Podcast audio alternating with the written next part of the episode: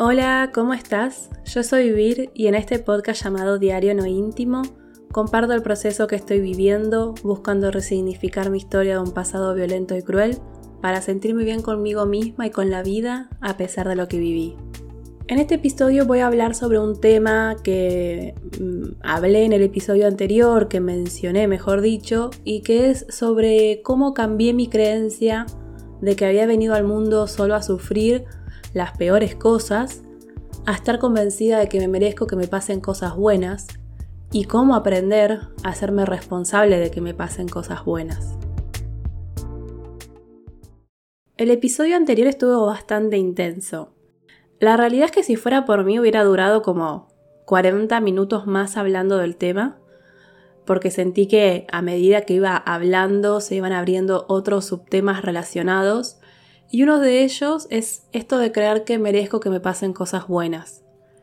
Ya lo mencioné en otros episodios y lo conté en mi blog, pero hasta febrero del 2018, que pude decirlo en voz alta, que pude decírselo a otra persona y emocionarme por decir que yo también merezco que me pasen cosas buenas, hasta ese momento yo estaba sumamente creída que en verdad nunca me iban a pasar cosas buenas y que había venido al mundo a sufrir y que cuando me sucedía algo bueno, tenía que hacer algo para que me pase algo malo, para equilibrar o pagar la deuda de haber disfrutado de algo bueno.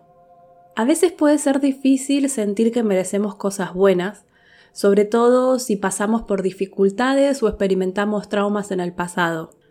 Pero ahí es importante recordar que nuestro pasado no define nuestro valor como persona, ni nuestro presente, y mucho menos determina si sos capaz o no de recibir cosas buenas en la vida, es decir, que te pasen cosas buenas. Pero esta creencia de que no mereces que te pasen cosas buenas es una de las creencias que peor le hacen a nuestra autoestima. Y esto de pensar que no somos merecedoras de cosas buenas es un pensamiento súper negativo también.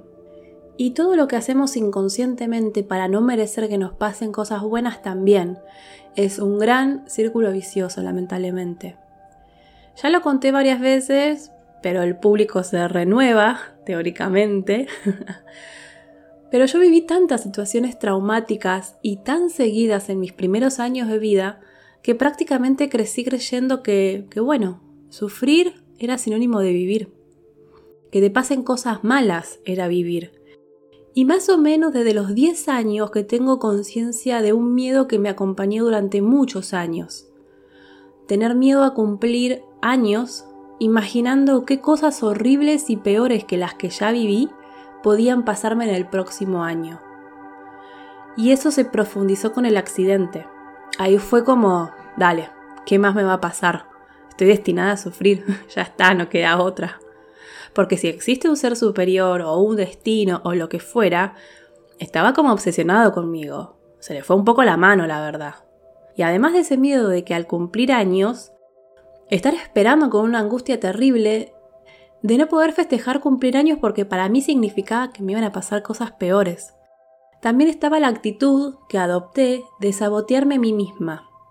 Es decir, si me pasaba algo bueno, buscaba que me pase algo malo como para equilibrar, como para que el ser superior o el destino o el universo no piense que me acostumbré a que me pasen cosas buenas entonces, en vez de dejar que sea algo externo a mí, que decía por, por mí, sobre lo malo que me iba a pasar, decidí tomar el control de la situación y causarme algo malo a propósito.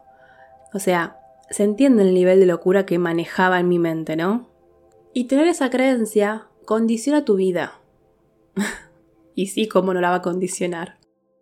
Porque una persona que cree que no se merece que le pasen cosas buenas, va tomando decisiones en su vida que van confirmando esa creencia. Y cuando sucede algo bueno, es como un error en la Matrix. Porque aparte, y esto es muy doloroso de decir y aceptar, pero sentir que no merecía que me pasen cosas buenas hacía que no salga de mi zona de confort, hacía que no me arriesgue, que no me arriesgue a buscar el trabajo que me merecía o incluso el salario que me merecía por mi trabajo. A mí me hacían trabajar el doble que mis compañeros, pero cobraba menos que ellos, por ejemplo. Y el no tener que arriesgarme tenía algo positivo. No tenía que superar ni enfrentar mis miedos tampoco. Aparte, yo creí que no me merecía que me pasen cosas buenas porque me consideraba un monstruo. Y esto es algo en lo que sigo trabajando al día de hoy, pero que me es muy difícil. Em, y está relacionado con el abuso sexual que sufrí cuando tenía nueve años y a las cosas que hice y, que no pude pedir ayuda. Y eso derivó, bueno, no sé si estoy con ánimo hoy para hablar de esto porque se me empezó a cerrar la garganta, así que nada, mejor cambio de tema. Pero quería decir eso, que mi creencia de no merecer cosas buenas también tenía que ver con sentirme un monstruo, una mala persona que merecía castigo constante.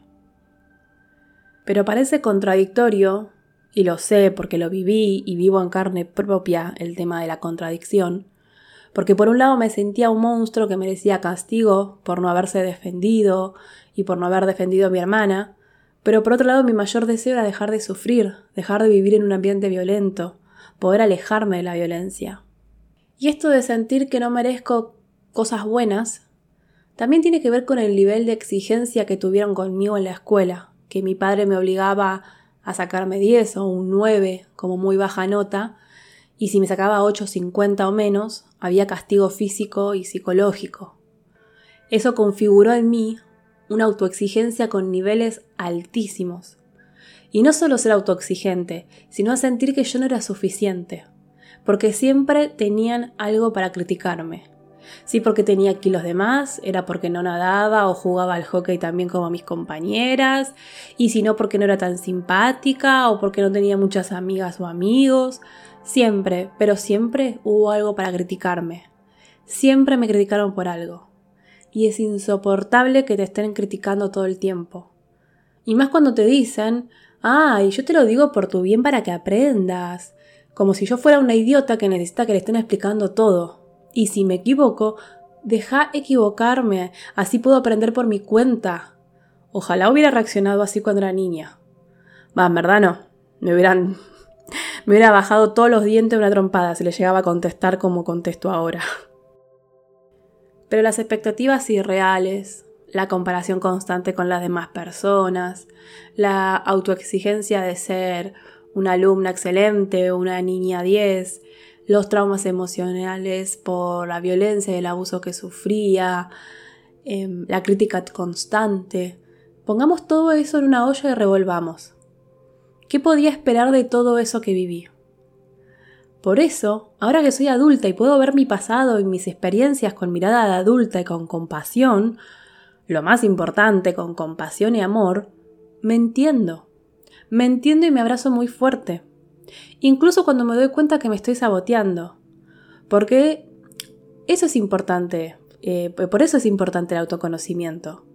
El reforzar la autoestima, como dije en el episodio pasado. El conocer qué nos lastimó y qué nos dolió en el pasado y qué nos provocó ese sufrimiento. Es bueno saberlo para esto para dejar de sentirnos menos, dejar de sentir que no merecemos que nos pasen cosas buenas y entender por qué actuamos como actuamos, por qué pensamos como pensamos y por qué sentimos como sentimos. Y tenernos compasión, paciencia, tolerancia y abrazarnos muy fuerte. ¿Y cómo se hace para cambiar esa creencia? Lo que yo puedo compartir es mi experiencia. Cada persona tiene su camino personal y como siempre digo, si crees que necesitas ayuda, tenés que buscar en profesionales de la psicología. Lo primero que yo hice después de empezar a hablar sobre esto en terapia fue escribir. Escribir todo aquello por lo cual yo creía que no merecía que me pasen cosas buenas. Pero todas, ¿eh? Desde la vez que con 8 años le robé dos caramelos al kiosquero de la cuadra, hasta como les digo, cargar con la culpa de no haber hablado sobre el abuso que, que sufrimos mi hermana y yo. Yo era la hermana mayor, yo debía protegerla. Por suerte ahora me cuestiono ese pensamiento y me enojo pensando que si yo tenía que proteger a mi hermana, ¿quién me tenía que proteger a mí con nueve años? ¿O quiénes debían protegernos a las dos que éramos nenas? ¿Dónde estaban? ¿Qué hicieron para que ninguna de las dos se, se anime a hablar del tema? Pero bueno, dejo el tema acá porque no es el tema del episodio y porque como comenté no me siento del todo preparada para hablar abiertamente del tema. Sigo entonces en que escribí hojas y hojas detallando todos los motivos que me hacían creer que no merecía que me pasen cosas buenas. Y después empecé a leerlas y cuestionarlas. Preguntarme por qué eso sería un motivo para que no me pasen cosas buenas. Cuestionar y preguntar incluso si era racional el pensamiento o la creencia. Y spoiler, encontré cientos de excusas tontas que no tenían ningún valor ni siquiera eran racionales. Y el siguiente paso, que fueron después de varios meses de trabajar con esa creencia de no merecimiento, fue empezar a pensar y a proyectar en qué cosas sí me merecía que me pasen. Y en qué cosas buenas sí merezco que me pasen. En reconocer y decir, yo merezco que me pase tal cosa. Y ahí influye muchísimo la conexión que tenés con tus emociones y con el deseo sobre todo. Y también es importante saber qué cosas no te mereces. Así que te invito a que repitas conmigo, merezco que me pasen cosas buenas, merezco que me pasen lo mejor, merezco que se cumplan mis deseos. Que igualmente no es solo repetir estas frases como mantras y esperar a que sucedan las cosas, sino, como dije en el episodio anterior, hay que ser responsable y hacer que las cosas sucedan. Y la pregunta para conocerte de este episodio es, sabiendo que mereces que te pasen cosas buenas, ¿Qué cosas te gustaría que te ocurran? ¿Qué cambiarías en tu vida sabiendo que te mereces lo mejor?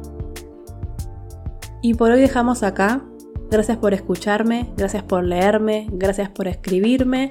Te invito a que te suscribas a mi newsletter, donde todos los meses, al final del mes, eh, envío un mail con reflexiones, ideas y voy contando cosas que me van pasando y que no las cuento acá en los episodios.